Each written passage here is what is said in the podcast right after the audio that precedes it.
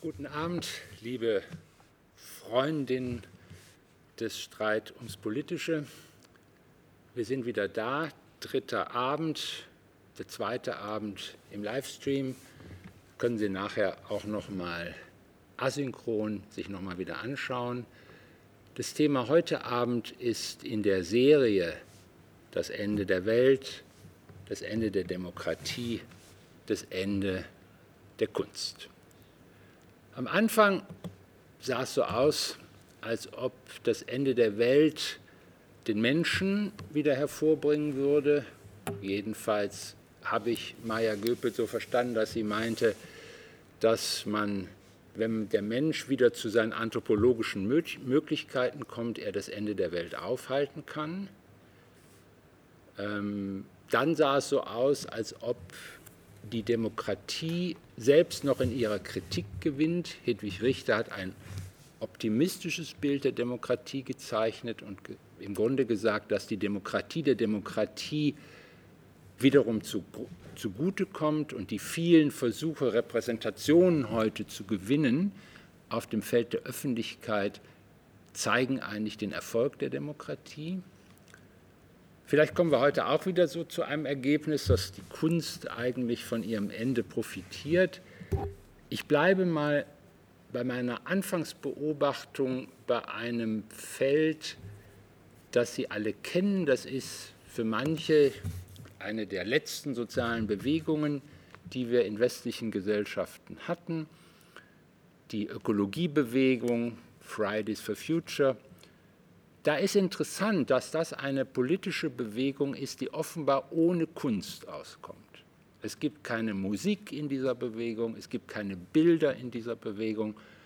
Man könnte glauben, dass Hegel gesiegt hat in dieser Bewegung, weil er, wenn er meinte, dass die Kunst sich deshalb erübrigt hat, weil die Wissenschaft eigentlich den Umweg über symbolische Formen nicht mehr braucht.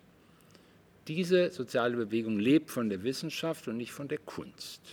Ist das ein Zeichen dafür, dass die Kunst eigentlich für die Frage, wie sich heute etwas bewegt in unserer Gesellschaft, ausgespielt hat? Nicht nur diese Frage wollen wir heute Abend ein bisschen besprechen, sondern auch dieses Feld insgesamt noch mal ein bisschen abschreiten, vor allen Dingen im Blick auf das, was man Gegenwartskunst als Gegenwartskunst bezeichnen kann.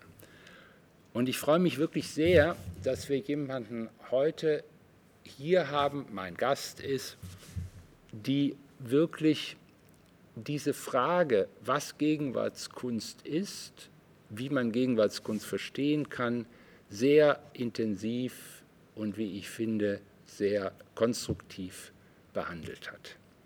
Juliane Rebentisch ist Ästhetikerin hätte man früher gesagt. Das heißt, sie interessiert sich für ästhetische Fragen, also solche Fragen wie, was wäre denn das Schöne in den nicht mehr schönen Künsten? Oder so eine Frage, wie ist Kunst eigentlich Kultur? Oder eine dritte Frage könnte sein, gibt es das Politische im Ästhetischen und das Ästhetische in der Politik? Das sind Fragen, die für meine Generation, ich bin ein bisschen älter als Jan Rebentisch, eine große Rolle gespielt haben in den 80er Jahren. Ich glaube, ich kann für die intellektuelle Generation sagen, die in den 80er Jahren groß geworden ist, dass wir eigentlich das Ästhetische immer für interessanter gehalten haben als das Politische. Und wir waren überrascht, als wir dann merkten, als wir älter wurden, dass wir dann in den politischen Positionen bei den politischen Ämtern auf Menschen unseres Jahrgangs gestoßen sind, die wir damals für ein bisschen komisch gefunden hätten, die sich nämlich von Anfang an nur für Politik interessiert haben und nicht für Ästhetik. Also ich finde es sehr wichtig, dass man, wie Sie schon von, meiner, von meinem Herkommen, dass man sich über ästhetische Fragen Gedanken macht. Das ist nicht nur ein Beiherspielen der Angelegenheit, sondern das kann für manche Generationen ein ganz zentrales Thema sein. Juliane Rebentisch ist im weitesten Sinne eine, die mit der Frankfurter Schule was zu tun hat. Sie ist im Kollegium des Frankfurter Instituts für Sozialforschung, das berühmte Institut, das auf Horkheimer und Adorno zurückgeht. Sie ist über Albrecht Wellmer verbunden, ich sage das nur, wer sich dafür interessiert, mal so einen Namen, ähm, in dieses Netzwerk hineingekommen. Christoph Menke ist ein wichtiger Gesprächspartner gewesen, mit dem sie Dinge veröffentlicht hat. Sie ist, hat im Sonderforschungsbereich ähm, ästhetische Erfahrung im Zeichen der Entgrenzung der Künste gearbeitet. Da haben wir es schon, ästhetische Erfahrung im Zeichen der Entgrenzung der Künste. Sie war 2008 hier der Heuss Professorin an der New School of Social Research, einer der großen universitären Orte der aus Deutschland Geflüchteten, philosophisch und sozialwissenschaftlich interessierten Leute. Sie war auch beim Exzellenzcluster Herausbildung normativer Ordnungen beteiligt und sie ist seit 2011 Professorin für Philosophie und Ästhetik an der Hochschule für Gestaltung in Offenbach, in Offenbach am Main. Daneben ist sie noch in Princeton und in der Welt unterwegs. Sie ist Mitherausgeberin der Texte für Kunst. Sie hat den Lessingspreis bekommen, darf man vielleicht mal sagen. Das ist ein schöner Preis der Freien, der Lessingpreis der Freien und Hansestadt Bremen 2017 und sie war 2018 Ehrengast der Villa Massimo in Rom. Drei Bücher erwähne ich. Ästhetik der Installation, ich glaube, es ist ein Standardbuch mittlerweile geworden, ist ins Englische und ins Spanische übersetzt. Sie hat über die Kunst der Freiheit ein Buch veröffentlicht, ein sehr grundlegendes Buch, was sich mit Hegel vor allem auch auseinandersetzt. In, Im Hintergrund spielt immer Adorno eine gewisse Rolle bei ihrem Denken. Ich glaube, das kann, kann man sagen. Nicht? Und sie hat eine sehr instruktive Theorie der Gegenwartskunst, für mich sehr instruktive Theorie der Gegenwartskunst schon 2013 vorgelegt. Für allgemein politisch Interessierte gab es einen Sammelband, 2010, glaube ich, herausgekommen, der ein ziemlicher Renner war, um zu verstehen, in was für einem Kapitalismus wir uns befinden. Ähm, das ist ein Sammelband, der hieß Depression und Kapitalismus? Kreation und Depression. Ah, Reaktion, genau, genau. Also es ging im Grunde um diese Frage, ähm, machen wir uns nicht kaputt an der Kreativität im Gegenwartskapitalismus? Haben wir es nicht mit einer Gesellschaftsform zu tun, die direkt auf unsere geistigen und vitalen Kräfte zugreift? Und was bedeutet das eigentlich, wenn wir so den Kapitalismus beschreiben? Daran sehen Sie schon, das ist mehr als nur über ästhetische Fragen sich zu orientieren, wenn man eine Ästhetikerin ist. Man denkt über Freiheit nach, man denkt über Subjektivität nach und denkt auch darüber nach, wie eigentlich schwache Bürger durch starke Künstlerinnen oder ignorierte Normale, wie eigentlich so ein Verhältnis heute in der Welt aussieht und was das bedeutet für, der Welt, für die Welt, in der wir leben. Vielleicht kommen wir so in Gespräch. Stimmt meine Beobachtung über Fridays for Future? Hat Hegel da eigentlich gesiegt? Ist das nicht merkwürdig, dass sie keine Kunst brauchen? Ich muss ganz kurz sagen, ich bin nicht Herausgeberin von Texte zur ah, okay. Kunst, sollte ich vielleicht okay, mithören. Ich bin im Beirat. Ähm, aber das äh, sehr, sehr nette Einführung, vielen Dank. Ja, ähm, Fridays for Future würde ich sagen, äh, die sind dahin auch progressiv, dahingehend, dass sie von der Kunst äh, nicht mehr erwarten, äh, sozusagen das alles machen zu können, sondern andere Allianzen suchen. Ne? Also ich glaube aber, dass im Blick auf die Ökologiebewegung, apropos neue Allianz mit der Kunst, dass sich da schon eine ausmachen lässt und zwar ganz interessant eben nicht entlang der Linien, die es ja heutzutage auch gibt, die ich nicht für ganz unproblematisch halte, nämlich dass die Kunst auch Wissen produziert. Nicht äh, irgendwie anders, aber auch Wissen. Nicht entlang dieser Linie, sondern entlang eigentlich einer bisschen, wie soll man sagen, strikter dem ästhetischen Denken nahen Linie, nämlich dass die Kunst eine Erfahrung ermöglicht, die uns äh, klar werden lässt, dass die Vernunft und die Rationalität die Welt erfasst, aber nie gänzlich erfassen kann. Ja, das ist eigentlich ein Gedanke, den Sie bei Adorno finden, den Sie bei Kant finden. Ja? Also dass der, der schöne Gegenstand ein solcher ist, der eigentlich unsere Kriterien, äh, mit denen wir versuchen, die Gegenstände zu verstehen, erstmal in eine gewisse Verunsicherung versetzt. Ja? Und genau dieses Denken, wo es einen Abstand gibt zwischen sozusagen der Welt, die wir uns begrifflich machen und der Welt. Das ist sozusagen eine sehr starke Idee, die wiederkommt in den neuen Ontologien, die für die Ökologiebewegung wichtig sind. Ja? Diese neuen Materialismen, die betonen eigentlich äh, diesen Aspekt sehr stark und nicht zufällig kommen die alle auf die Kunst wieder zu sprechen. Ja? Das ist ein Gedanke, den Sie eigentlich in Adornos negativer Dialektik auch finden aber der wird äh, wieder wichtig. Ja? Nicht auf der Straße, das finde ich auch ganz richtig so. Mhm. Kunst ist nicht unmittelbar Politik und Kunst ist auch nicht unmittelbar Wissen, sondern, äh, würde ich ja sagen, versetzt uns in eine bestimmte reflexive Distanz zu Wissensbeständen.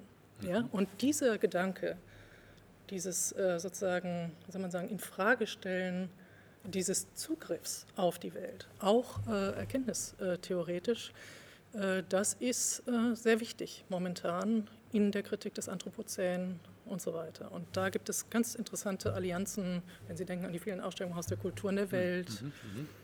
Äh, ja, also da gibt es eine ganze Reihe von Autoren, die das herstellen. Also habe ich Sie jetzt so richtig verstanden, ist dann die Kunst Statthalterin des Ganzen? Oder wie soll ich das verstehen? Wenn Sie sagen, da geht noch irgendwas nicht auf in unseren Erkenntnissen der Welt, sondern die Welt ist noch mehr als die Gesamtheit unserer Erkenntnisse der Welt. So habe ich Sie verstanden. Richtig.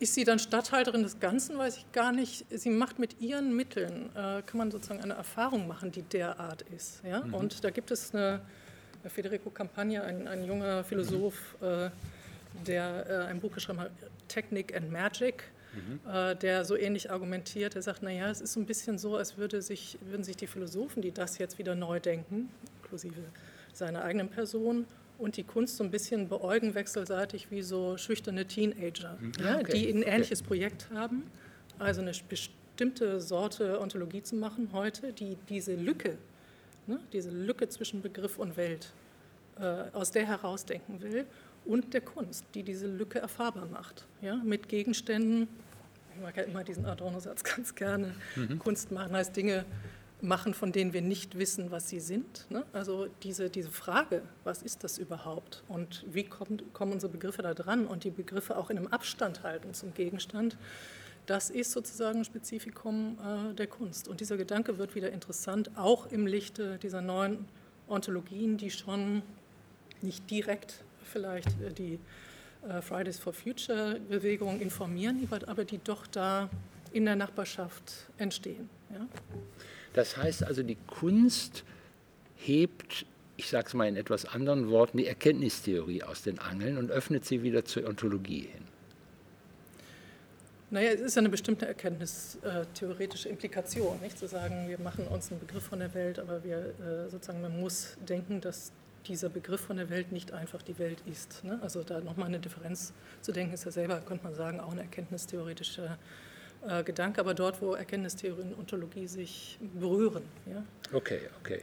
Weil ich muss gestehen, ich bin ziemlich müde mit Erkenntnistheorien, mit langweiligen Erkenntnistheorien mittlerweile. Ontologien hingegen finde ich sehr, sehr interessant. Ich, ganz ähnlich. Ich äh, würde auch sagen, und das philosophisch Interessante sind im Augenblick Ontologien und nicht Erkenntnistheorien. Das kenne ich irgendwie alles und da ist, passiert auch nichts Neues. What does a knowing subject knows that it, that it knows something?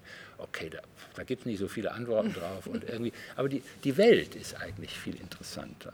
Ähm, und Sie sagen also, die, das wäre quasi dieser in dem Sinne weltöffnende Charakter der Kunst.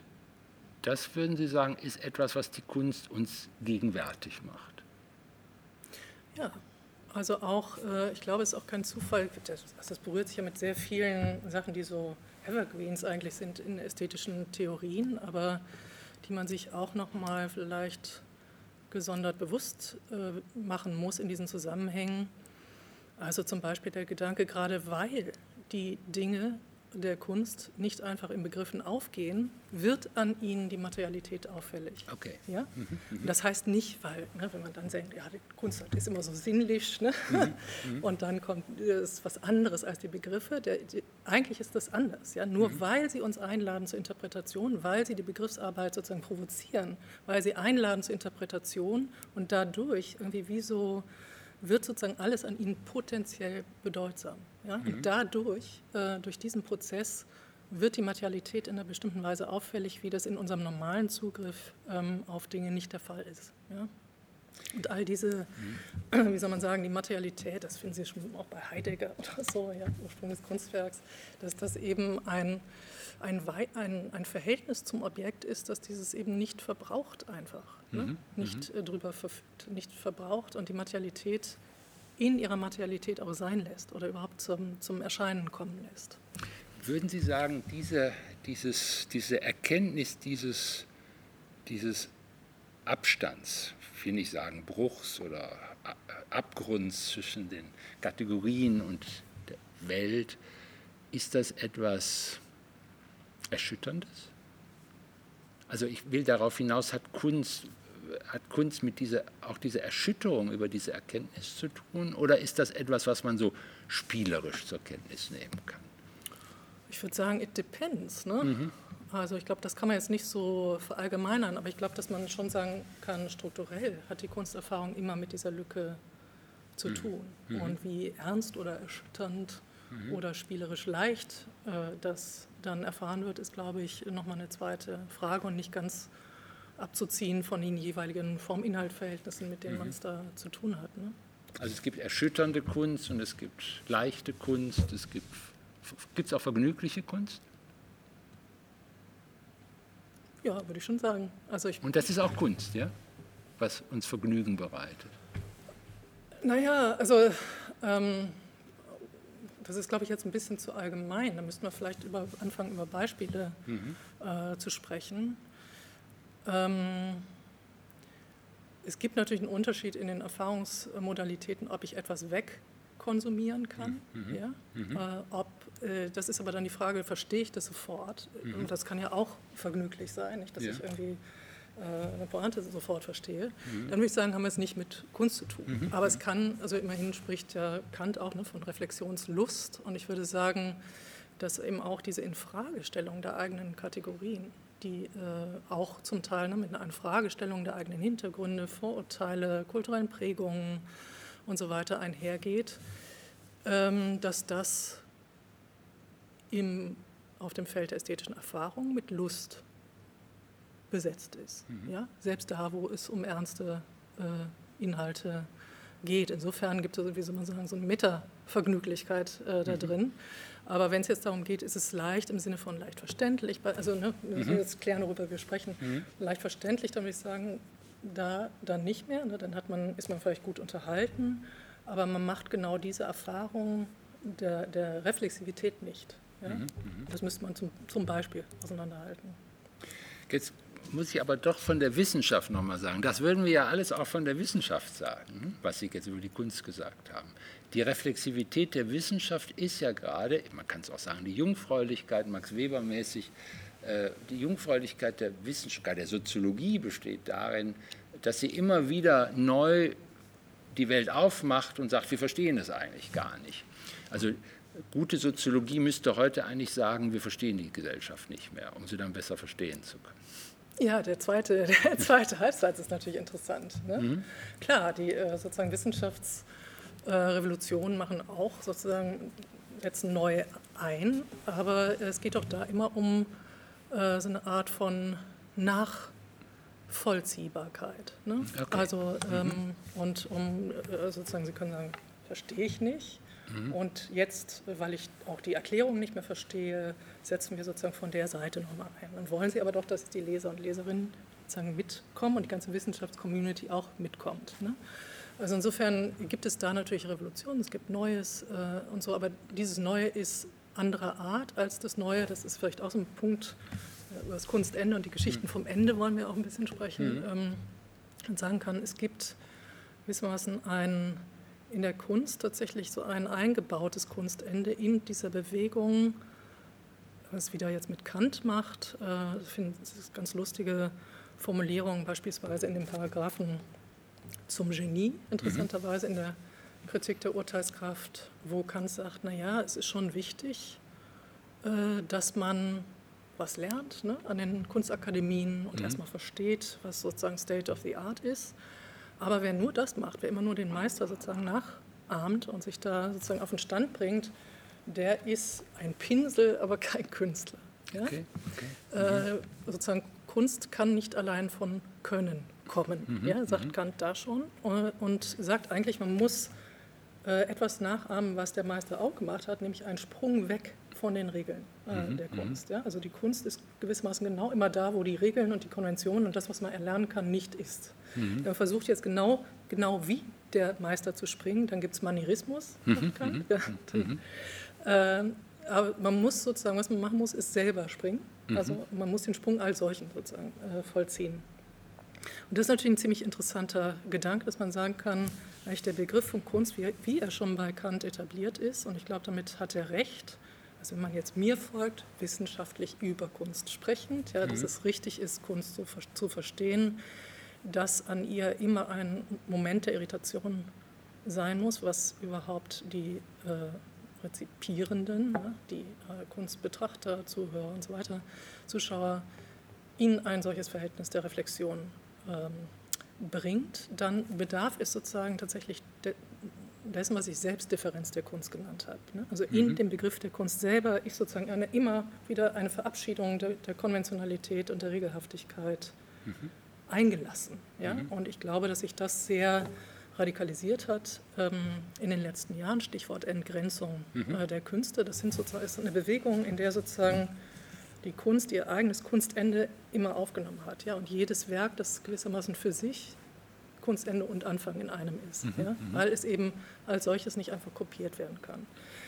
Und das, ich meine, kennt man ja auch nicht, also äh, wenn man den Eindruck hat, man hat dieses oder jenes schon zigtausend Mal gesehen, dann nickt man das irgendwie ab und ist dann noch nicht mal vergnüglich vermutlich, sondern äh, da kommt sozusagen nichts in Gang. Ne?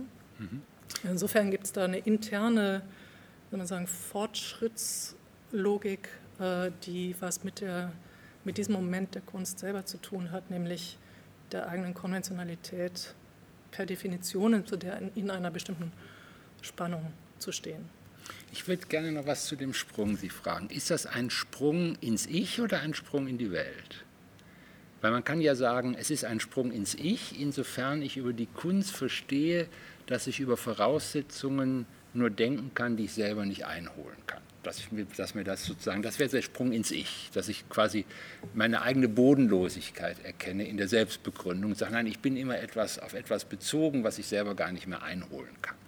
Das wäre so ein Sprung ins Ich. Ein Sprung ins Wel in, der, in die Welt wäre, dass die Welt quasi zu mir zurückspricht und ich sie vielleicht gar nicht verstehe und äh, ja. sozusagen sehe, dass dann andere, eine andere Resonanz aus der Welt mir entgegenkommt, die ich bisher durch meine Apparate überhaupt nicht zur Kenntnis, meine Erkenntnisapparaturen überhaupt nicht zur Kenntnis genommen habe. Also, oder ist Kunst beides, der Sprung ins Ich und der Sprung in, in die Welt?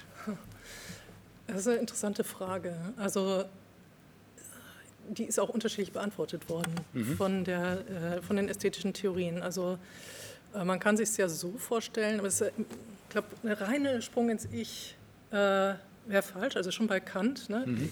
so, gibt es sozusagen die Abkürzung nicht jetzt einfach ohne die Regeln. Ja? Da sind mhm. sie irgendwie alle dagegen. Mhm. Ja? Von Kant bis Adorno äh, wäre das dann Dilettantismus. Ja? Mhm, Dass man Klar. sagt, okay, sozusagen ich brauche die, also wenn Kunst immer heißt, sozusagen kann man nicht verstehen, mhm. ja, dann äh, brauche ich das gar nicht und arbeite direkt hier als äh, äh, subjektiver Ausdruck. Ne? Mhm. Das haben die alle gehasst und mhm. gesagt, so geht es nicht, sondern der Sprung ist sozusagen, man muss schon durch diese ganze Schicht durch, durch die ganzen Diskurse durch und dann. Ja? Mhm. mhm. Äh, das ist ein ganz interessanter ähm, Gedanke, weil der das schon immer vermittelt, gewissermaßen diese beiden Seiten von Können und diesem Moment, was darüber, dieses Mehr oder das Hinzutreten, das bei Adorno, was sozusagen dann die Kunst erst eigentlich zur Kunst macht. Und da gibt es eben so Vorstellungen, bei Adorno heißt es dann, den mimetischen Impulsen folgen. Das war noch sehr orientiert, nicht an mhm. so eine, Adorno hat ja immer sehr stark von der Musik her gesprochen. Mhm.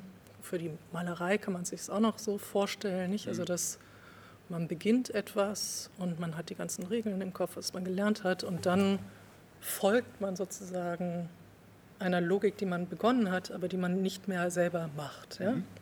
Mhm. Also so gibt es so eine Vermittlung zwischen subjektiven und objektiven oder in der Malerei dieser Moment, wann ist eigentlich ein Bild fertig? Mhm. Ja? Dass das Bild wie selber dann sagt, so jetzt. Ne? Dieses Moment, der, also wenn, wenn die, das Produkt gewissermaßen auch in diesem Sinne eine Autonomie gewinnt gegenüber dem Subjekt. Also da gibt es immer auch eine Einklammerung, also die Idee der Einklammerung des Künstlersubjekts in, diesem, in der Produktion dessen, was dann über das Können des Subjektiven hinausgeht. Ja, mhm. das ist auch ein Geschehen lassen, sich bestimmen lassen äh, vom Material. So, was macht man jetzt sozusagen mit diesem Motiv äh, im Blick auf die Gegenwartskunst, wo mhm. viel industriell gefertigt mhm. wird, mhm. wo Conceptual Art ist und so weiter? Ich glaube, dass es auch äh, dort Moment der Einklammerung des Künstlersubjekts äh, gibt, aber eher, so wie Sie gesagt haben, nicht? also sich auch äh, irgendwie eine gewisse Anerkennung des Umstands, dass das Leben eines Kunstwerks nicht zuletzt in den Interpretationen derer, die das Kunstwerk betrachten äh, und rezipieren, liegt. Ja? Mhm. Das, da gibt es auch eine ganze Linie von ästhetischen Theorien, die das gesagt haben, das Wesen des Kunstwerks ist sein interpretiert werden mhm. und die gewissermaßen diesen Umstand in die Form des Kunstwerks selber eintreten lassen. Mhm, ja? mhm, mhm. So dass äh, das gewissermaßen gerechnet wird auf eine bestimmte Offenheit des Zugriffs und auf etwas sozusagen in die Intersubjektivität, in die Öffentlichkeit rücken, äh, was dann die Intentionen des Künstlers oder der Künstlerin übersteigt. Also mhm. auf beiden Seiten, also sozusagen in der modernistischen Variante, mhm. ne, mhm. mimetische Impulse und so, ähm, und in der jüngeren, würde ich sagen, gibt es jeweils nicht einen Sprung ins Ich, aber eher so ein, äh, sagen, Einklammerung, würde ich es mal eher nennen, mhm. unterschiedliche Modelle der Einklammerung der Künstlerintention. Und was sind die, also könnt ihr dann noch weiterspinnen, ist ja großformatig die Frage. Mhm. Ähm, was sind die Rahmen gewissermaßen für den Weltbezug darin? Würde ich sagen, naja, das sind auch, äh, man kann ja sich auch äh, verhalten, nicht zu den Regeln, den Konventionen. Es muss ja nicht immer dieses ne, intuitive, nee, irgendwie von sonst nee, woher kommende nee. Springen sein. Das kann ja auch die kleine, äh, gibt ja ganz viele äh, Kunstströmungen, die nichts anderes gemacht haben, als eigentlich deutlich zu machen, was alles Regeln der Kunst sind, was eigentlich das Betriebssystem Kunst ist, was eigentlich die Kunst immer von hinten bestimmt hat, mhm. sodass die Kreativität, die der Künstler dann so hat, ist gar nicht so entscheidend, mhm. ne? sondern irgendwie die Rahmensysteme anzugucken und da auch Konventionen sichtbar zu machen. Und mhm. das ist dann bereits der Sprung. Ja. Mhm. Mhm. Ach, das ist das, wo heute viele Leute, die sich nicht so wahnsinnig mit Kunst beschäftigt haben, dann ein bisschen irritiert sind, wenn sie auf Künstler treffen, die sagen, ich will keine Kunst machen. Ne? Oder die dann so ein bisschen ironisch sagen, Kunst, nee, Kunst, Kunst will ich nicht machen. Ja, das ist nochmal äh, wieder ein anderer Strang, den ich da im Kopf habe, wenn Sie es mhm. so sagen. Ähm, das ist dieses doch sehr hartnäckig sich haltende Narrativ, dass die Kunst, das ist ein bisschen anders als dieses Selbstdifferenz-Narrativ, ja, ja, äh, genau. ne, wo die Kunstende sozusagen in jeder Produktion so drin sitzt. Dann mhm. gibt es die großformatige, äh, von der Kunstseite selber beschriebene, sozusagen Kunst muss ihr eigenes Ende antizipieren, indem sie sich nämlich in Leben aufhebt. Ne? Mhm. Das ist dieses avantgardistische mhm. äh, Narrativ eines mhm. antizipierten und emphatisch gewollten äh, Endes der Kunst. Ne? Kunst soll sozusagen sich in Leben äh, äh, aufheben. Und da würde ich sagen, dieses Narrativ ist zu meiner echt Überraschung, weil ich es so ein bisschen stumpf finde, ehrlich gesagt, ähm, aber unerhört erfolgreich ja. bis heute. Ja. Ja. Äh, ne, wir reden auch äh, Streit ums Politische, heißt das. Ja, Und gerade dort, wo es ums Politische der Kunst geht, wird immer gesagt, nee, Kunst machen wir gerade nicht. Ne? Genau. Bloß nicht genau. Kunst machen, sondern äh, wir machen was anderes. Ne? Wir, wir, brechen endlich äh, durch, durch die äh, Rahmen der Kunst und machen sozusagen intervenieren direkt ins Leben, sind direkt Politik, gestalten die Lebenswelt und so weiter. Und dann würde ich sagen, das machen auch äh, viele Protagonisten, die mhm. äh, sozusagen in der Kunstwelt, das ist auch ein Riesenfeld, unterwegs sind.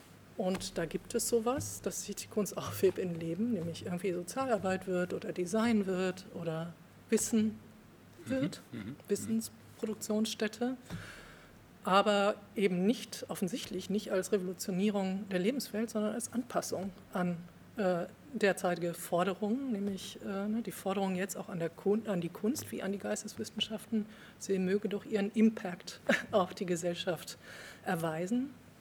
Und dass das irgendwie im, auf dem Feld der Kunst nicht so stark skandalisiert worden ist wie auf der Seite der Geisteswissenschaften ist, hat, glaube ich, mit diesem Avantgarde Narrativ zu tun. Ne? Okay.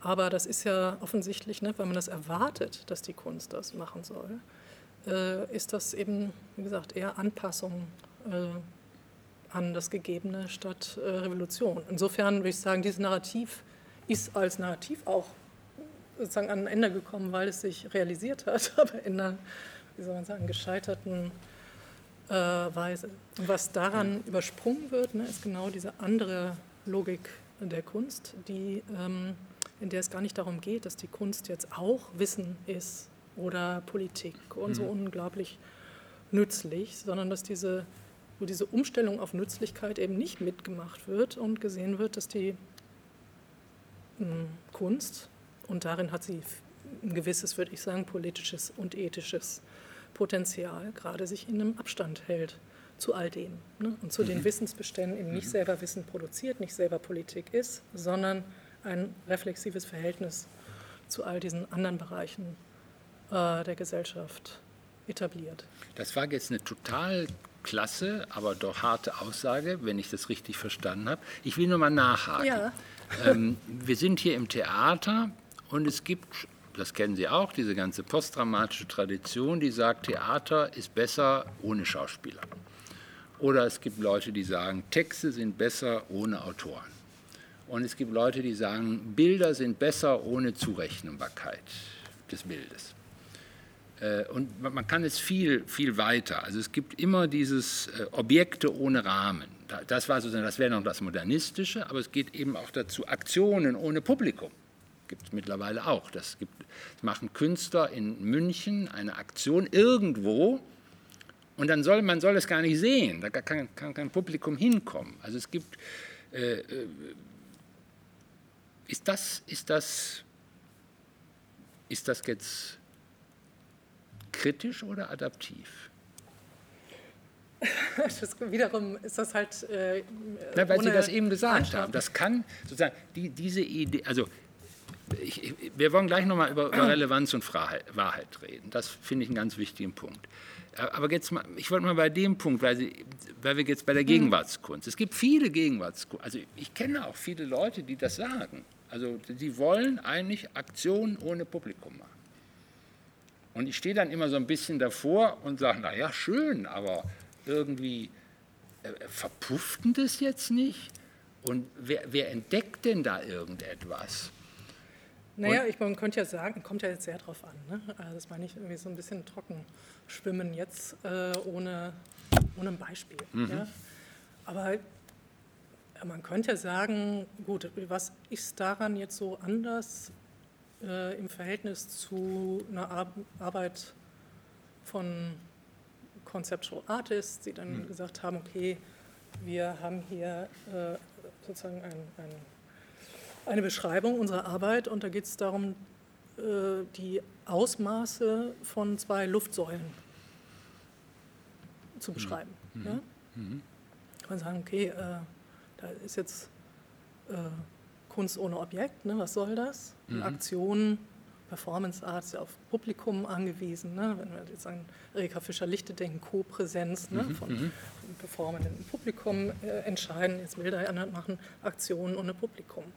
Ist das, fällt das jetzt raus? Würde ich sagen, nein, ja, weil natürlich äh, das Konzept selber, und jetzt weiß ich nicht, ne, was Ihr Freund, Freundin da sich vorgestellt hat und wie das publiziert worden ist, also all diese Details sind dann interessant. Nicht? Also bei der Luftsäule kann man sagen, das ist ja schon also wenn es eine genaue Beschreibung gibt, nur wo das zu stehen hat und so, äh, extrem. Ähm, auch im Blick auf die Sinnlichkeit plötzlich über Ausmaße, Leerräume, Negativräume und so weiter nachzudenken. Da habe ich überhaupt kein ne? Problem mit. Und was Ähnliches äh, denkt man vielleicht über äh, äh, Aufführungsorte. Was ist eigentlich ein Aufführungsort? Wodurch konstituiert sich der? Mhm. Ist das Publikum? In welcher Weise vermittelt kommt es dann doch äh, rein? Mhm. Welche Rolle haben Aufzeichnungsmedien für Aktionen, für die Performance Art sowieso? Ne? Also als Hauptrezeptionsform häufig. Mhm. Ähm, die waren ja dann immer nur wenig Leute präsent. Und wie die dann berühmt geworden sind, ist dann auch über andere Medien und so weiter. Mhm. Also all diese Fragen können ja dann da auch mit aufgerufen werden. Aber so ist es natürlich ein bisschen dünn. Ne? Also wenn ich jetzt nur höre Aktionen im Publikum, dann sagen, gut, ja, ich nehme mal so, an, so, wie so es gespielt wird, die Sache. Also ich will mal eine, eine Variante nur sagen, die ich toll finde. Äh, äh Matta Clark, der so ein Haus durchsägt. Ja. Da ist Kinder dabei. Aber wir haben jetzt erstmal diese Absichtserklärung von Matta Clark, dass er da so ein Haus. Und es gibt irgendwelche Fotos. Und es gibt irgendwelche Pläne, nach denen er das Haus durchgesehen Ich finde die richtig großartig, die Sachen mhm. von Matta Clark. Ähm, aber das ist schon, die, es gibt ein potenzielles Publikum, was sagt ja, was liest, das hat er, dieses Konzept hat er gehabt. Oder giert nach diesen Fotos oder diesen kleinen Super-8-Filmen, giert geradezu mhm. danach. Und man will es sehen, man will es sehen, auch um um diesen Sprung, von dem wir eben sprachen, in sich zu spüren. Den spüre ich nämlich bei Matta Clark und den will ich auch spüren. Und ich will nicht, dass irgendein super Neo-Matta Clark kommt und sagt, nein, ich mache das geht so, dass da nie überhaupt, und ich erzähle dir irgendwann mal, da habe ich ein Haus durchgesehen, dann werde ich wahrscheinlich patzig und sage, ja, das wäre ja dann auch eine Wiederholung ne, von Mathe. Das sowieso, genau. Äh, genau. Äh, sollte man nicht versuchen. Nee. Denn ich meine nur, ist sozusagen, auch wenn das Publikum jetzt nicht da ist, ist natürlich die Idee, dass es ein, ein, ein historisches Publikum gibt, dass es ein, eine Öffentlichkeit gibt, die sich mit der Frage beschäftigt, was ist das mit dem Haus durchsägen? ja, klar. Ne? Und es gab natürlich zu der Zeit auch das Haus. Ne? Na eben, in, eben, eben, äh, eben, In New York, in Pierce und so. Genau, also, genau, ja. genau. Ähm, aber das ist natürlich interessant, dass viele dieser Arbeiten, die wirklich an einen bestimmten Ort, an eine bestimmte Zeit gebunden waren, dann auch irgendwie äh, über diese anderen Medien ähm, rezipiert worden Genau, oder ja? Fred Sandbeck, der immer so also, Schnüre genommen ja, das der wunderbare Fred Sandbeck, ja. Fantastisch, fantastisch. Ich bin ein großer. Ich finde, es ist fast mythisch wieder diese, also ich, ich, empfinde da viel, wenn ich diese Schnüre da sehe. Jetzt können Sie sagen, ah, Empfindung, hm, hm. doch, doch, ich habe da so ein... Ja, es ist auch eine, also für den Moment, in dem das äh, kunstgeschichtlich sitzt, eben tatsächlich zwischen Malerei, Skulptur, genau. Architektur. Genau. Man, das sind eben so aufgespannte äh, Fäden, ja. die äh, man einerseits sozusagen flach ansehen kann, ansichtig wie Malerei und irgendwie als Intervention in den Raum, ne? also genau, skulptural genau, genau. und äh, da auch zwei unterschiedliche Wahrnehmungsmodi miteinander in eine ganz interessante Spannung kommen. Ne? Genau, Optisches genau. und Taktiles würde ich das ja nennen. Und, ähm, insofern großartige Arbeit über die unterschiedlichen Register, ja, in denen mhm. man Kunst an, mhm. angeschaut hat. Und das ist natürlich auch ein Sprung raus, übrigens aus dem modernistischen Paradigma gewesen, in ja. dem es Kunst ja. nur innerhalb der jeweiligen Künste geben ja. kann. Also Fred Sandberg ist einer der Minimalisten, die das dezidiert gesprengt haben. Also diese Konventionalität der Einteilung der Kunst nach Künsten hinter sich gelassen haben. Ich wollte, wollte also, das deshalb nur sagen, weil ich, also wenn ich mal von mir aus rede, kann man ja mal machen, ähm, Kunst, die wieder so einen erkenntnistheoretischen Charakter hat, die dann irgendwie mir was zeigen will, was du noch, so nach dem Motto, hast du noch nicht gedacht, Sie, äh, denk mal. Ich, irgendwie, ich reagiere da so ein bisschen allergisch drauf. So, das mag ich irgendwie nicht. Also dieses, und es gibt viel so institutionenkritische Kunst, die mir irgendwelche Dinge erzählen, die ich längst weiß. Und ich, wieso sagt ihr mir das nochmal? Was soll das? Und ich spüre gar nichts dabei. Aber muss ich, muss ich irgendwas spüren bei der Kunst oder ist das wieder eine naive Voraus? Na, mit dem Spüren weiß ich jetzt nicht, aber sozusagen muss auf einer bestimmten Weise herausgerückt werden, glaube ich, aus diesem immer schon alles verstanden okay, haben. Gut, ne? gut. Insofern mhm. bestimmte didaktische Kunst, die jetzt dann eben eine politische Message oder was auch immer für eine Message einfach übermittelt, kann man sagen, ja, da passiert nicht viel, da lese ich lieber einen Artikel drüber. Der so, ist dann genau, differenzierter. Genau. Ne? Also Oder ich, eine gescheite soziologische äh, ja, Genau. Also, aber ich weiß nicht, ob das ein Erkenntnis theoretisch ist. Das ist ja dann einfach sozusagen das Botschaftsmodell von Kunst. Nicht? Also mhm. es gibt eine Message und die wird irgendwie aufbereitet und soll dann so entgegengenommen werden, würde ich auch sagen, das unterschreitet äh, den Begriff von Kunst, sofern das so ist. Okay, okay. Wobei die Institutional Critique, also diese institutionskritische Linie, äh, ja, also die besseren Protagonisten davon sind ja so eigentlich nicht. Ne? Also, ich, also sage nicht, jetzt Michael Escher, der nein, nein, nein, so eine Wand rausgenommen hat, einfach zwischen, also das sind die Anfänge, ne? Äh, zwischen einem Galerienraum White Cube und dem Raum, in dem die Geschäfte gemacht werden, hinten. Ne? Dann weiß man nicht genau, ne? da, also was das ist und äh, wird auch natürlich über das Kunstsystem anfangen, anfangen nachzudenken, aber nicht in dem Sinne, dass uns Michael Asher jetzt hier irgendwie belehrt mhm. über den Kunstmarkt. Also, ne? Genau, genau. Also, und so sind ja die meisten, die Linie, die ich gerne der Institutionskritik mhm. zurechne, die funktionieren ja eher so, ne? dass mhm. sie eine bestimmte Intervention machen und aufzeigen, sozusagen, was eigentlich alles Träger der Kunst sind. Also äh, Clement Greenberg hat früher ne, von Support gesprochen, mhm. das mhm. waren für ihn die Leinwand der mhm. Malerei. Mhm. Man kann sagen, heute sind wir da auf einem ganz anderen Stand. Also auch das durchaus ein Fortschritt, dass die Kunst und die KünstlerInnen sich klargemacht haben, dass die Kunst von sehr vielen getragen wird, ne, von dem ganzen Support. System, wie W.J.T. Mitchell das mal genannt hat, ne? Galeriensystem und so weiter, Kunstmarkt. Ähm, und äh, das äh, die Kunst sich nicht einfach sozusagen blind bestimmen lässt von diesen Sachen, sondern schafft, es irgendwie zum Material zu machen. Mhm. Ja, aber nicht im Sinne einer Belehrung über diese, diese Zusammenhänge. Also die Kunst ist nicht ihre eigene Kunstsoziologie oder so. Wo, wir jetzt einmal, wo Sie jetzt einmal da sind, würde ich Sie gerne noch zu etwas anderem fragen, nämlich ähm, es gab äh, Harald Seemann, der hat eine Dokumenta mal gemacht und ich habe Harald Seemann immer dessen große Leistung darin verstanden, dass er die Kunst der Nichtkunst zum Thema gemacht hat.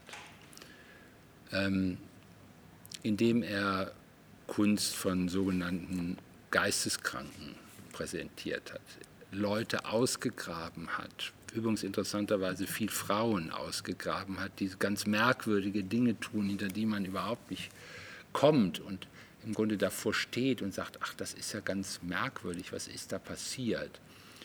Ähm, ist das ein Weg, die Kunst zu erhalten, indem man die Kunst der Nichtkunst entdeckt? Ist das ein verzweifelter Ausweg oder ist das etwas, wo man sagen kann, ja, daran hat sich die Kunst erneuert in dem Sinne, wie Sie das zum Anfang gesagt haben. Es gibt ein, die ästhetische Differenz ist auch immer so bestimmt, so verstehe ich sie, dass es einen bestimmten reflexiven Effekt hervorruft. Also was ist mit der Kunst der Nichtkunst? Also das ist ja so eine Vorlage, wo man jetzt fast schon zu dem Anfang zurückkommen mhm könnte, den Sie äh, gemacht haben, den Aufschlag. Ne? Mhm. Äh, die Demokratie gewinnt in Ihrer Kritik, ja. gewinnt die Kunst in Ihrer Kritik. Ich würde sagen, ja. Okay. Äh, äh und zwar ganz gegen ein bestimmtes Endnarrativ, mhm. das ich doch hier auch noch mal kurz bringen ja, ja, will, ne? das sehr gerne im Blick auf die Gegenwartskunst erzählt wird, dass nämlich gesagt wird, okay, die Moderne, ne, die hatte noch ihre Avantgarden mhm. und ihre Bewegung, ihre Ismen und hat ein Ismus den nächsten abgelöst. Da gibt es mhm. sozusagen so eine auch nachvollziehbare Fortschrittslogik und dann, sagen wir mal, ab den 60er Jahren, wobei das auch strittig ist, ne, wo man jetzt den Unterschied zwischen moderner Kunst und Gegenwartskunst mhm. ansetzt, gibt es das so nicht mehr. Jetzt mhm. gibt es nur noch irgendwie einzelne Sachen und man weiß gar nicht mehr und wird irgendwie produziert und da gibt es irgendwie endlose Differenzen, aber das sind nur noch die Differenzen, die der Markt braucht. Mhm. Ja? und ähm, eigentlich gar keine Fortschrittslogik mehr. Mhm. Dieses Narrativ wird gerne erzählt und das wäre natürlich ein Kunstende. Ja? Das mhm. wird mal fröhlich erzählt in der Variante von Danto, der sagt mit, mhm. mit der Brillo-Box von Warhol, das ist ein hegelianisches Narrativ, ja, nicht? Ja, äh, ja. Da wird die Kunst zur äh, Philosophie und danach äh, kann es Kunst geben, aber so wie nach dem Ende des Märchens und sie lebten fröhlich bis an ihr Lebensende. Ne? So sei das jetzt mit der Gegenwartskunst. Und dann gibt es sozusagen kulturpessimistischere Varianten davon, die sagen, okay, das ist wirklich nur noch äh, Differenz, leere Differenzproduktion, ohne Historizität, ja, mhm. ohne Geschichte. Ich glaube, das ist äh, falsch. Mhm.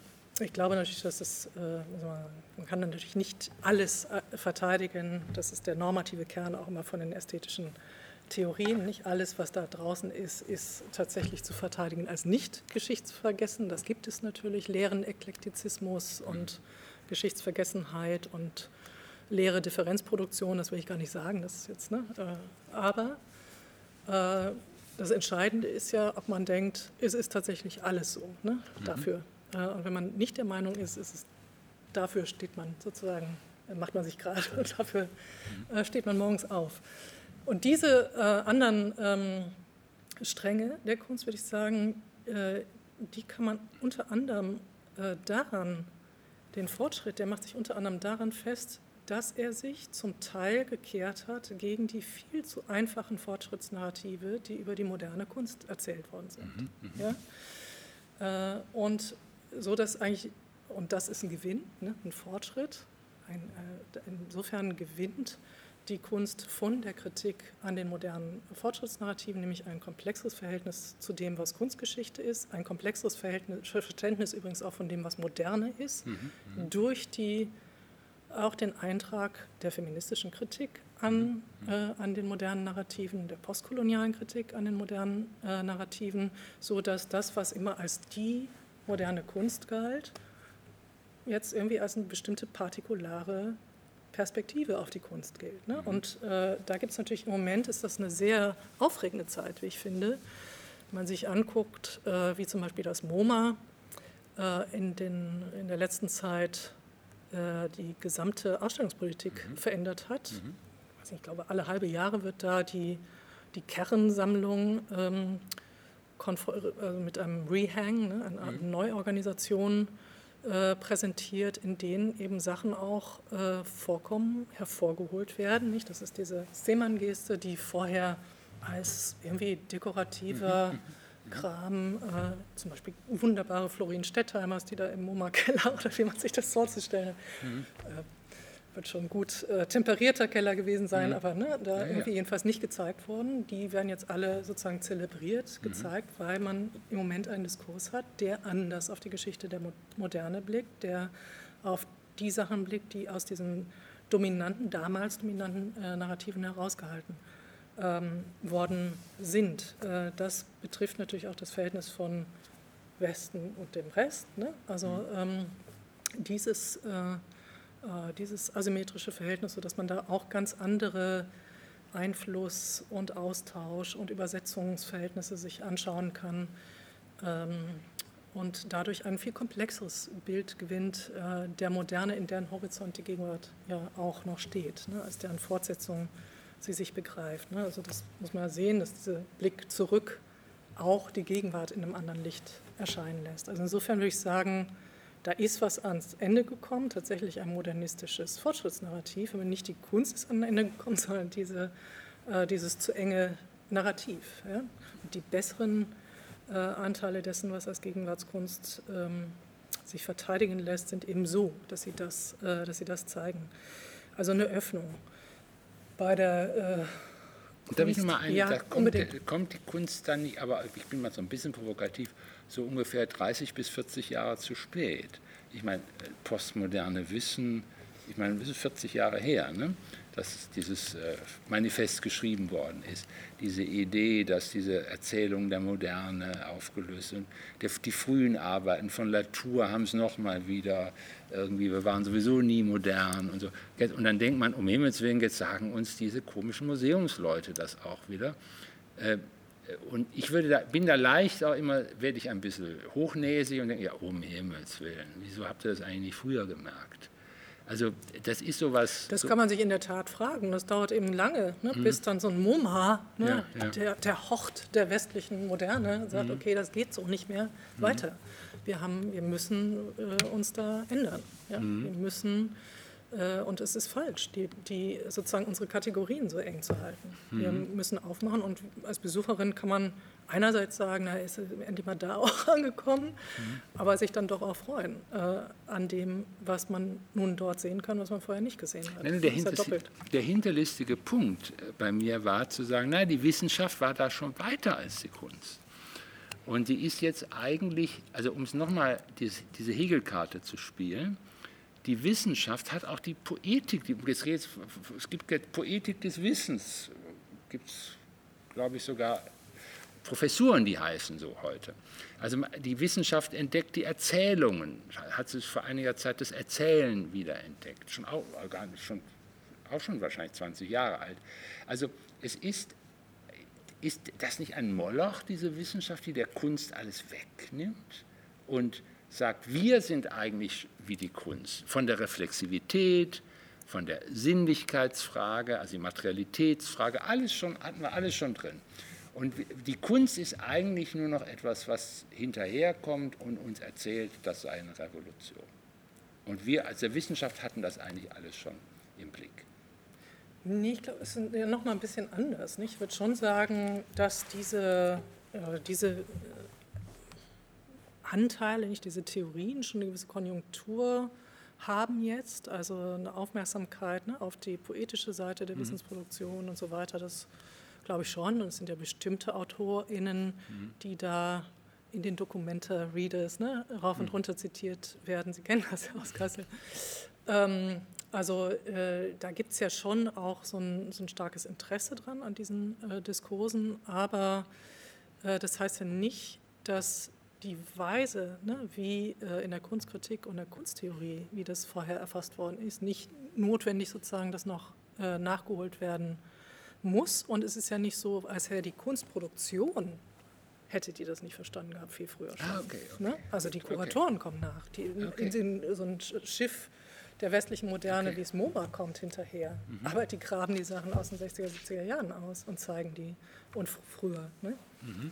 Ähm, und ähm, insofern kann man ja nur sagen, es gibt natürlich eine wechselseitige Informierung auch. Mhm. Ähm, warum sollten Künstler irgendwie in so einem Orbit äh, produzieren, in denen es nicht, die nicht irgendwie informiert sind von Diskurs? Das wäre auch eine komische Vorstellung. Natürlich ist das so. Ja?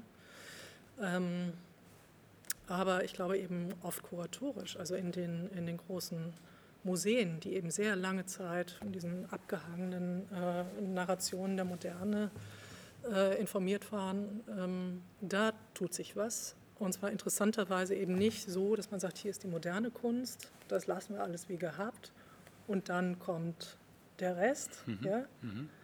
Äh, sondern dort, wo es besser läuft, ja, ja eben ja. so, dass sich der Blick auf die Moderne eben auch verändert. Und das mhm. ist, äh, da bin ich froh, dass das sozusagen kuratorisch jetzt auch aufgenommen wird und, mhm.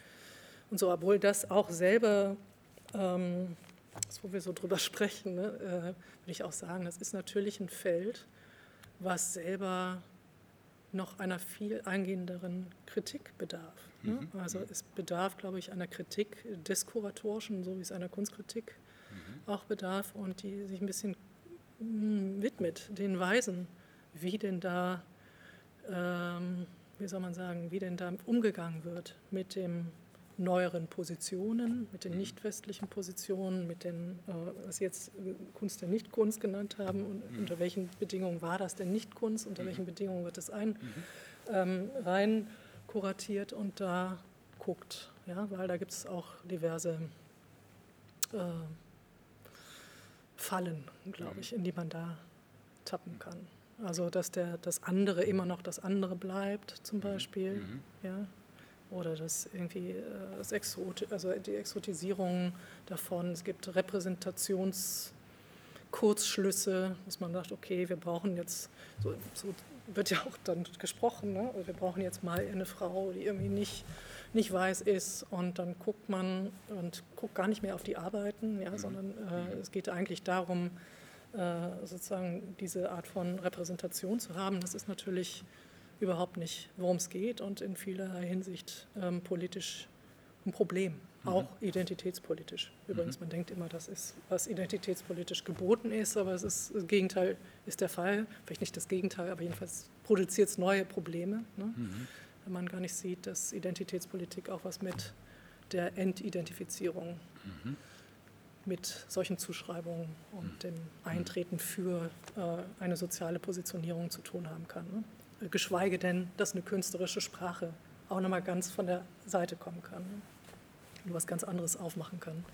Also da sehe ich schon auch Probleme dann im Detail, ne, die man anschauen muss und gelungenere und weniger gelungenere Modelle, auch das, was, welche Rolle Gegenwartskunst spielt in ethnografischen Museen. Mhm, mh die mhm. diese problematischen Objekte immer noch haben. Und dann mhm. lädt man Gegenwartskünstler ein, da etwas Kritisches zu produzieren. Ob das gelingt oder nicht, hängt auch sehr davon ab vom Detail. Also das nur so in mhm. Klammern, ja, dass das mhm. ein Riesenfeld ist, was selber kritisch besprochen gehört. Mhm. Wir haben jetzt äh, versucht, die ganze Zeit das Proprium der Kunst, also in Ihren Worten die ästhetische Differenz in Bezug auf die Wissenschaft, auf diesen Moloch Wissenschaft, die manchmal voraus ist und dann wieder alles in sich ein verleibt, äh, was die Kunst so macht und dann plötzlich selber, also äh, äh, Bruno Latour wird zum Ausstellungsmacher und ist ja eigentlich Soziologe, vielleicht ist er auch Philosoph, man weiß noch gar nicht so ganz genau, was er eigentlich ist. Das ist ja ganz interessant, dass plötzlich so jemand ein Ausstellungsmacher ist in, in Karlsruhe. Ich glaube, die dritte Ausstellung da jetzt mhm. gemacht hat denkt man, wieso kann, könnte ich ja vielleicht auch machen. Also, ähm, äh, ja, genau. ähm, jetzt, ich würde jetzt gerne nochmal die Seite zur Politik jetzt aufmachen. Also nicht zur Wissenschaft, ja. sondern zur Politik. Ähm, die, die Politik, und das ist ja eine ihrer ganz wichtigen Thesen, ist ja auch zu sagen, nein, die Kunst belebt auch, ich sage es mal ganz vorsichtig, oder kann auch die Politik beleben. Sage es mal ganz einfach. Das heißt, es gibt also eine Möglichkeit, das politische Denken durch künstlerische Formen, durch künstlerische Erfahrungen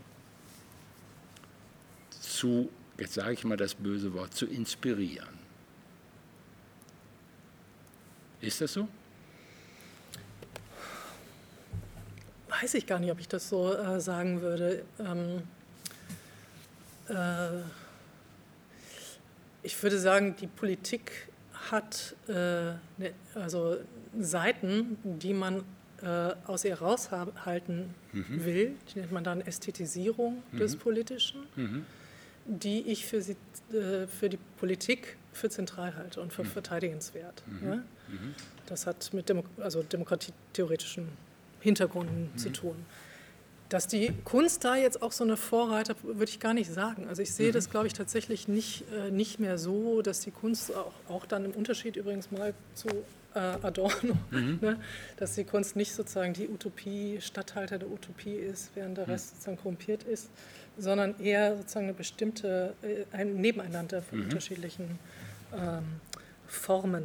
Ähm, und äh, insofern würde ich jetzt nicht sagen, dass die dass die Politik jetzt die Kunst insbesondere benötigt, ähm, um sich zu beleben. Äh, das würde ich nicht sagen, mhm. notwendigerweise. Aber, und das ist eine andere Diskussion, die mit Kunst im engeren Sinne gar nicht so viel zu tun hat, sie hat selber im weitesten Sinne ästhetische Dimensionen, mhm. die, mhm. ähm, die man nicht als für eine Verfallsform des Politischen halten sollte. Mhm. Das ist eher, was ich mache, sozusagen auf dem Feld der politischen Theorie, sondern äh, für einen zentralen Bestandteil demokratischer Politik. Ne? Dass es Leute gibt, die auftreten und zum Beispiel sagen, ich spreche für alle, ne? ist mhm. ein Auftrittsmoment, ähm, nicht uninteressant, da gibt es wiederum bestimmte Nähen zu dem Diskurs um das Theater, nicht Auftrittsformen. Äh, und dass das aber markiert ist in, in einer äh, Demokratie, dass es sozusagen ein Publikum gibt von potenziellen KonkurrentInnen, mhm. die auch aufstehen könnten und sagen, ich spreche für alle. Ne? Das mhm. ist ja bereits sozusagen eine Souveränitäts- und Machtanmaßung, schon mhm. dieser Schritt nach mhm. vorne. Mhm. Und das geschieht aber, und das ist ein theatrales Setting, vor den Augen äh, einer Öffentlichkeit, mhm. äh, in die sehr wohl sozusagen die alternativen äh, vor Augen hat. Ja? Also insofern ist dieses, äh, dieses theatrale sich produzieren müssen äh, vor einem Publikum, äh, glaube ich, eben gar nicht das andere der Demokratie, sondern ein wesentlicher Aspekt, ja, dass die Souveränität tatsächlich ansichtig wird in diesem theatralen Spektakel als Anmaßung. Ja? Mhm. Und die mhm. Personen, die da fürs Allgemeine sprechen, auch in ihrer Jeweiligkeit und der, da auch wieder eine Art von Lücke ne, zwischen dem, dem, Allgemeinheitsanspruch und der konkreten Person, äh, die sie dann äh, meint ausfüllen zu können, sodass eigentlich diese ganzen soll man sagen, Konfliktszenarien, die Alternativen und so weiter, da, daraus ähm, setzt sich gewissermaßen demokratische Gesellschaft auch nicht zuletzt zusammen. Insofern würde ich sagen, diese, diese Aspekte, ja, im weitesten Sinne ästhetischen Aspekte, die man oft kritisiert, nicht als Spektakularisierung der Politik, würde ich sagen, die müssen wir verteidigen. Mhm. Ja? Das heißt, I have a dream, ja, ist das, ist das Religion, ist das Kunst, ist das Politik? Martin Luther King. Ja, das war, ich habe das Zitat schon erkannt. Ich frage mich jetzt gerade, äh, das ist äh, Politik, würde ich sagen, natürlich. Ne? Warum mhm. sollte es ähm, Religion sein? Mhm. Es, ist eine, äh, es ist ein sich entwerfen auf eine andere mhm. äh, Gesellschaftsform, die es noch nicht gibt. Und das mhm. Wagnis, das darin liegt. Ja? Insofern, also das vielleicht auch noch äh, zu einer ästhetischen Dimension, die nochmal woanders liegt. Äh, in unserem Springen hier, mhm. Äh, dass man sagen kann, jede Demonstration ja, und oft auch solche, solche Ansprachen von Personen, für die äh, sozusagen die politische Subjektivität gar nicht vorgesehen ist, mhm. die greifen vor auf eine Gesellschaft, die noch nicht existiert, sind, mhm. Halt, sind gewissermaßen im Modus des Als-Ob. Ja, ja. Das ist ein Punkt, auf den Jacques Rancière aufmerksam gemacht hat mhm. und das finde ich ziemlich wichtig. Ja? Also, dass, äh, dass die auch Demonstrationen gewissermaßen von äh, nicht als politischen Subjekten anerkannten äh, Personen äh, Vorgriffe sind und natürlich auch einfach niedergeschlagen werden können, im Sinne von, mach mal den Lärm hier weg, den mhm. Mob von der Straße und man drängt sie zurück gewissermaßen in diese gesichtslose, nicht als intelligibles, sprechendes Wesen wahrgenommene mhm. Position, die mhm. reine Körperlichkeit. Ja? Also auch da gibt es sozusagen einen Moment einer eine eigenartigen, ne, und I have a dream, ist zu sagen, ja, ich bin jetzt hier, aber mhm. ich, mhm. und ähm, ich glaube, diese Momente nicht, also von, äh, die kann man auch, also die haben was zu tun, obwohl die mit Kunsttheorie jetzt nichts zu tun haben, mit ähm, ästhetischen äh, Kategorien, die da nicht unwichtig sind an diesen Stellen. Müssen wir manchmal den Künstlerinnen und Künstlern und künstlerischen Personen helfen als Publikum? Müssen wir denen zur Hilfe kommen? Also das ist so, so ein Gedanke wie bei der Zeitgenossenschaft. Ähm, der Genosse hilft, also müssen wir als Publikum sozusagen, äh, müssen wir eine andere Haltung manchmal zur Kunst, manchmal, muss ja nicht immer, aber dass wir manchmal denen, denen auch helfen müssen? Ach, das oder will oder brauchen nicht sagen, die, so, so ein Maternalismus, der, weiß ich nicht, nee, aber... Ähm, nein, nein, es ist, kein, nee, es ist ein Helfen in der gemeinsamen Sache. Ich meine das schon so...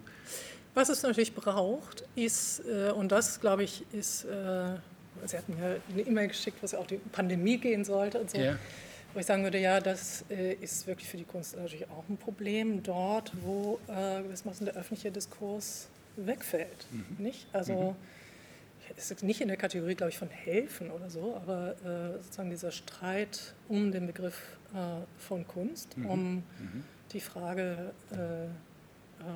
ob das, was wir gesehen haben, Kunst ist oder keine. Das mag ich auch immer ganz gerne. Das ist nämlich eigentlich eine, so von den philosophischen äh, Kategorien, die normativ werden, her schon auch immer mit gemeint ist. Und so kenne ich Künstlerinnen eigentlich auch. Nicht, dass es gar nicht darum geht, zu sagen, ist das jetzt gute oder schlechte Kunst? Mhm. ist das Kunst oder gar keine? Ja, mhm. das ist mhm. die Frage, die da at stake ist. Und ähm, diesen Diskurs zu führen und sozusagen Öffentlichkeit dafür zu erhalten in einer Zeit, in der, äh, wie soll man sagen, die Geschäfte mit der Kunst einfach gemacht werden und Kunst Spekulationsobjekt ist und natürlich auch Konsumobjekt und Interieur und Dekoration und Distinktionsmerkmalen, all das ist die Kunst ja auch, aber ob sie nur das sein muss oder mehr sein kann, hängt extrem am am öffentlichen Diskurs, der der einzige Ort ist, also wenn man jetzt diesem erfahrungsästhetischen Ansatz folgt, nicht, äh, in dem sich manifestiert, äh, ob also der Kunstcharakter selber manifestiert. Ne? Diese, diese reflexive Bewegung, die ein Kunstwerk auslöst oder nicht auslöst, manifestiert sich ja im Sprechen darüber, ne? im mhm. öffentlichen Diskurs. Insofern kann man sagen, ja, die Kunst braucht auch ihr Publikum, aber nicht unbedingt in einem helfenden mhm. Sinne. Aber äh, sie kann nur Kunst sein, glaube ich, äh, sofern es Öffentlichkeit gibt. Da zu der steilen These würde ich mich schon noch hier aufschwingen zum Schluss. Ja? Geradezu Kunst ohne Öffentlichkeit ist keine mehr. Ähm, würden Sie sagen, ähm, dass ich naiv bin, wenn ich sage, es gibt nicht nur die biennale Kunst und die Investitionskunst, es gibt dazwischen auch die Kunst, die in Deutschland durch die Kunstvereine protegiert worden ist, über eine lange Linie aus dem 19. Jahrhundert. Und man könnte das übertrieben so Mittelstandskunst nennen, die sich Leute leisten können, die ein bisschen besser verdienen, aber jetzt nicht wahnsinnig reich sind und die das Empfinden haben, nicht im Sinne einer Bourdieu-Linie, das ist ja meistens so langweilig, wenn man das mit Bourdieu alles versucht zu beschreiben, um sich irgendwie auszustatten, sondern weil sie das Empfinden haben, in der Kunst, das ist in, da gibt es eine schöne in der Geschichte über den Verein, dass man sich im Medium des Allgemeinen versucht aufzuhalten, indem man beispielsweise ein Kunstwerk kauft, das einem wichtig ist. Und ist das nicht eigentlich eine Linie, die für die Kunst der Zukunft vielleicht wichtiger werden wird? Und man sagt, nein, es gibt nicht nur diese biennale Kunst, die zum Teil unverkäuflich ist, die irgendwie nur man mal sehen kann, und es gibt diese furchtbare äh, Kunst, die irgendwie, ähm, äh, wo Leute sich das machen lassen von Gagosian. Und dann macht er ihnen auch die Einrichtung noch dazu, sondern es gibt diese ganz normalen Leute, die in den Kunstvereinen heute noch organisiert sind, die sagen, nein, es ist ein Wesen unserer Welt als demokratische, als offene, als um sich selbst bekümmerte Welt, dass man diese Reflexivitätsgewinne der Kunst sich, ich sage es jetzt mal provokativ, ins Haus holt. Ist das naiv? Ja, die Kunstvereine haben, glaube ich, eine ganz wichtige äh, Funktion, insofern äh, sie in einer anderen Weise organisiert sind, nicht? also große Museen und auch als die Galerien. Insofern sind die interessante, interessante Orte. Ich würde nur jetzt nicht unbedingt sagen, dass dieser Mittelstandseinsatz äh, da, ähm, das wird ja nicht besser, wenn man sagt, okay, das sind jetzt halt andere, nicht die Superreichen, die da mhm. kaufen, mhm. sondern die mit dem etwas kleineren äh, Geldbeutel, dann ist es ja immer noch eine Domestizierung gewissermaßen eines öffentlichen Diskurses. Mhm. Die Frage, die interessantere Frage bei den Kunstvereinen ist ja tatsächlich das Vereinsleben selber, richtig, nicht? Also wie, genau, genau. wie fasst sich dann so eine städtische Öffentlichkeit auf und wie sind da gewissermaßen die Interventionen der Kunst, die sich auch nochmal darauf beziehen, ja? Mhm.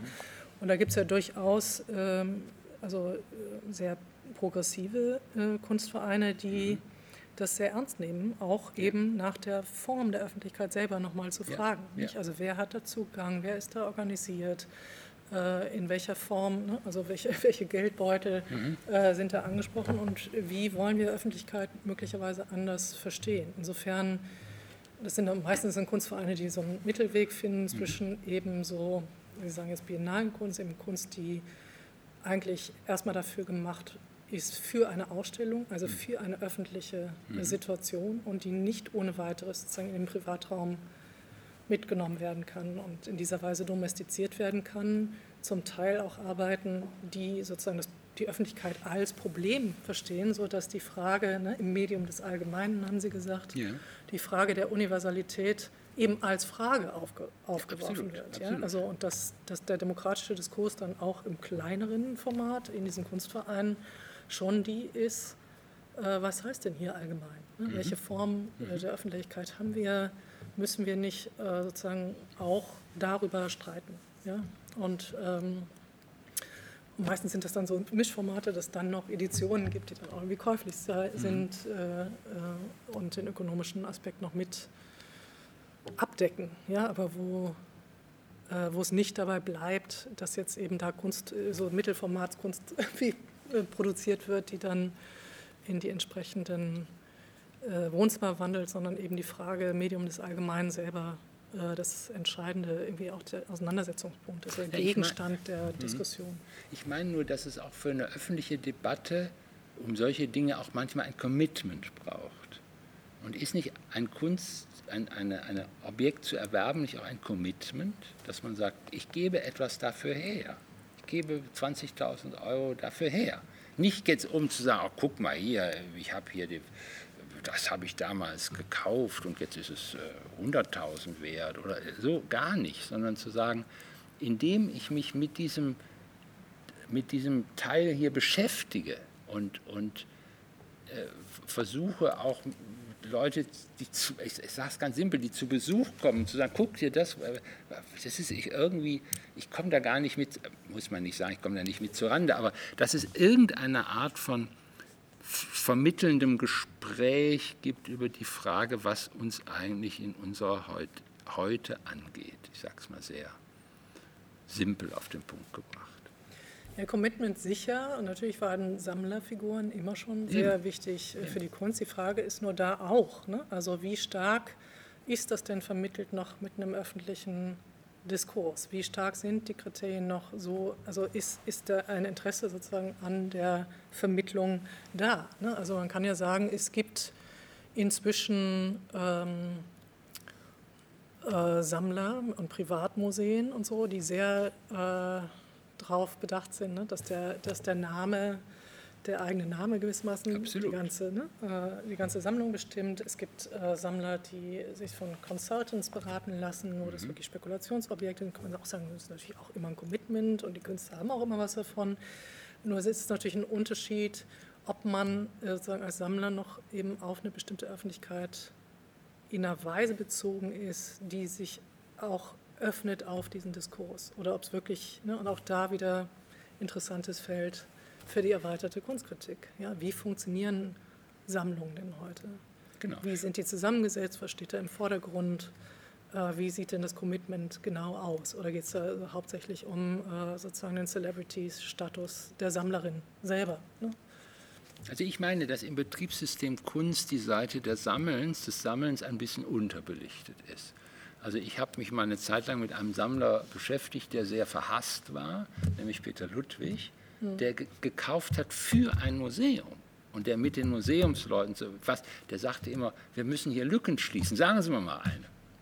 Und es ging ihm nicht darum, dass irgendwie für, natürlich wollte der, dass das Ludwig-Museum heißt und so weiter. Aber es war eher eine Politik mit Kunst zu betreiben im Sinne eines, wir müssen hier irgendwie, der hatte so eine Idee von Weltkunst, die übrigens interessanterweise jetzt wiederkehrt, ganz überraschend, mhm. heißt dann Globalkunst, ist nicht ganz unähnlich wie die Weltkunst beim Ludwig, auch mit den gleichen Problemen meiner Ansicht nach. Ich glaube, sie sind auch nicht unbedingt für diesen Begriff der Globalkunst, also wenn er zu simpel verstanden mhm. wird. Ähm, und da ist etwas, finde ich, Interessantes drin, also dass Gesellschaft selber auch ähm, ein, eine Art von Engagement braucht von Leuten, die ein Surplus sich leisten, was aber nicht ein reines Surplus des, des Vergnügens ist, sondern wo es um die Frage der Selbstverständigung unter uns geht, wie wir eigentlich leben wollen.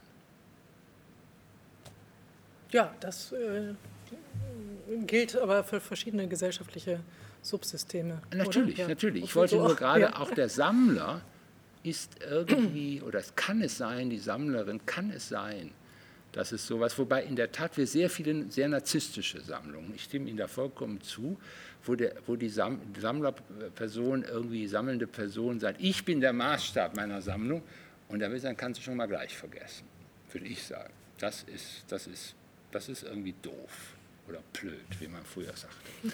Und das, da, darum geht es nicht, sondern es geht um diese Frage, wie Beteiligtheit an diesen Sachen eigentlich aussieht. Wir sind im, im Prinzip so langsam durch und ich muss sagen, ich habe einfach mein Handy vergessen. Und möglicherweise haben viele Leute hier schon sich gemeldet, aber ich habe mein Handy einfach nicht eingeschaltet. Ist aber auch vielleicht nicht so schlimm. Äh, passiert halt, man kann es ja auch irgendwie wieder nachgucken. Ähm, ich will vielleicht ein letzter Punkt. Ähm, eine, der, eine, einer dieser Superkuratoren, die wir heute haben, hat kürzlich im Interview gesagt, ja, ja, er, die, er habe die Pandemie, würde er ganz ernst nehmen. Er würde jetzt nur noch mit dem Nachtzug fahren. Und er werde auch in der Zukunft dafür eintreten, dass ähm, äh, die Eisenbahn wieder Nachtzüge einrichten solle. Und er würde auch jetzt wieder mit der Hand schreiben. Und da dachte ich, hm. Ach, das mit den Nachtzügen finde ich gut. ja, mit den Nachtzügen ist gut. Das ist schon mal was. Okay, gut. Ähm, ich will darauf hinaus, dass eine der ersten Reaktionen, die ich vernommen habe auf die Pandemie, von einem Kurator kommt und nicht von, einem, von einer künstlerischen Person. Das hat mich irritiert. Das ist aber, glaube ich, zufällig, kann das sein? Also ist das zufällig? Ja, ja ist das ich, zufällig? Ich glaube, ich würde sagen. Ja, reiner Zufall. Ja, es gibt ja, ja, also gab schon zeitgleich irgendwie dann doch sehr viele mhm. Äußerungen von Kritikern, von Künstlerinnen, von Kuratorinnen mhm. zu diesen gewandelten Verhältnissen. Da wüsste ich jetzt nicht, wer da als erstes gesprochen hat. Okay, okay. Ich glaube, das ist zufällig. Nur. Aber was ist der, der Verdacht? Den habe ich noch nicht verstanden. Vielleicht. Der Verdacht ist eigentlich, dass wir ein Kunstfeld haben, in dem es eine, ein Metakünstlertum gibt, was Interpretationen hervorbringt, die dann irgendwie in die Gesellschaft hinein transportiert werden und diese Idee, jetzt kehre ich zum Schluss doch nochmal zu Adorno zurück, in ihrem Sinne, dass jedes Kunstwerk die Frage nach der Kunst stellt, ähm, dass diese, die Kuratoren diese Frage in den Hintergrund treiben, weil sie schon eine Interpretation haben, in denen man bestimmte Kunstwerke zusammensampeln kann, in denen man äh, über Kunstwerke gesellschaftliche Realitäten apportieren kann und ähnliches mehr. Ja, auch da ist das Spektrum, ne, wie gesagt, man, es braucht eine Kritik des Kuratorischen von sehr gelungen, in denen das nicht der Fall ist, zu mhm. sehr didaktischen Zusammenstellungen, die im Grunde genommen ruinieren, was man sonst in den Arbeiten noch sehen mhm. könnte. Ja? Das gibt es beides, würde ich sagen. Also das sind mhm. beiden ähm, Extreme. Man muss natürlich ernst nehmen, äh, dass, äh, Kurator, dass Kuratoren, ja, die Figur des Kurators oder der Kuratorin, enorm an Bedeutung gewonnen hat in den letzten mhm. Dekaden. Und ich glaube, das ist aber auch in einem Zusammenhang zu sehen mit Entwicklungen, die die Kunst selber auch gemacht hat, nämlich festzustellen, dass der Kontext einer Arbeit nicht irgendwie so ein neutrales Außen ist, ja? sowohl der institutionelle Rahmen als auch dann buchstäblich der architektonische Rahmen, als auch die, buchstäblich die Nachbarschaften mhm. von Bildern, mhm gern, ne, wo man die äh, Neuhängung, immer andere Konstellationen, man wird dann auch in den Hauptwerken immer ein bisschen was anderes sehen durch die Nachbarschaften, mhm, die die mhm. Arbeiten neu beleuchten. Also diese, ähm, diese Kontextsensibilität ne, äh, ist etwas, was die Kunst seit den 70er Jahren selber äh, sehr stark ähm, betrifft, weshalb das manchmal auch zu Reibungen führt. Mhm, ne, äh, solcher so arbeitender KünstlerInnen und den KuratorInnen, die da irgendwie äh, Kompetenzüberschneidungen haben. Aber ich glaube, ne, ob, ob, ob, das dann kuratorisch so gemacht ist, dass äh, eine bestimmte These gewissermaßen allen Arbeiten übergepfropft wird oder aber auch ernst genommen wird, dass auch die Arbeiten jenseits dieser Ausstellung nochmal ein anderes Leben haben und deswegen diese eine Beleuchtung wirklich mal auch was schlaglichtartig erhält für eine bestimmte Zeit und die Arbeiten dann wieder in andere Konstellationen entlassen werden und so weiter. Das sind alles hochinteressante äh, Fragen, die, ähm, glaube ich, auch äh, einfach im Detail, die sich schon lohnt, da genauer anzugucken. Also Ermutigung gewissermaßen da auch äh, kunsttheoretisch weiter drauf, äh, drauf zu gucken. Ne? Also ich fasse jetzt unser Gespräch zusammen. Positives Ende. Also das Ende der Kunst kann gar nicht passieren, weil die Kunst selber schon immer ihr Ende. Doch, das Ende der Kunst kann passieren, wenn sie sich falsch im Leben aufhebt. Es kann passieren, wenn sie sozusagen wegkonsumiert wird, bloß, mhm. äh, wenn die Öffentlichkeit wegbricht. Es gibt sehr viele ernste Fronten, gegen die man sozusagen diese Eigenlogik der Kunst, glaube ich, verteidigen muss. Äh, das ist mhm. überhaupt nicht selbstverständlich. Und äh, wie, der, wie der Diskurs sich darum gruppiert, ist, glaube ich, eher so, ähm, ist sozusagen ein ernstes Feld, eben weil, glaube ich, überall auch die nicht so guten Enden der Kunst tatsächlich drohen. Also es droht aber. Und das gute sozusagen Kunstende ist das, was diese Selbstdifferenz der Kunst ist. Ja, das stimmt. Mhm. Aber rechts und links und drumherum äh, gibt es lauter äh, tatsächliche irgendwie Kunstenden. Also jetzt, aber dann habe ich es richtig verstanden. Die Feinde der Kunst kommen von außerhalb, nicht aus der Kunst selber. Ne? Doch, die kommen dort aus der Kunst selber, wo sie meint, sich im, äh, im Namen des Politischen selbst aufheben zu müssen, okay. beispielsweise. Okay. Oder wo sie sich auch nicht um die Öffentlichkeit schert. Mhm.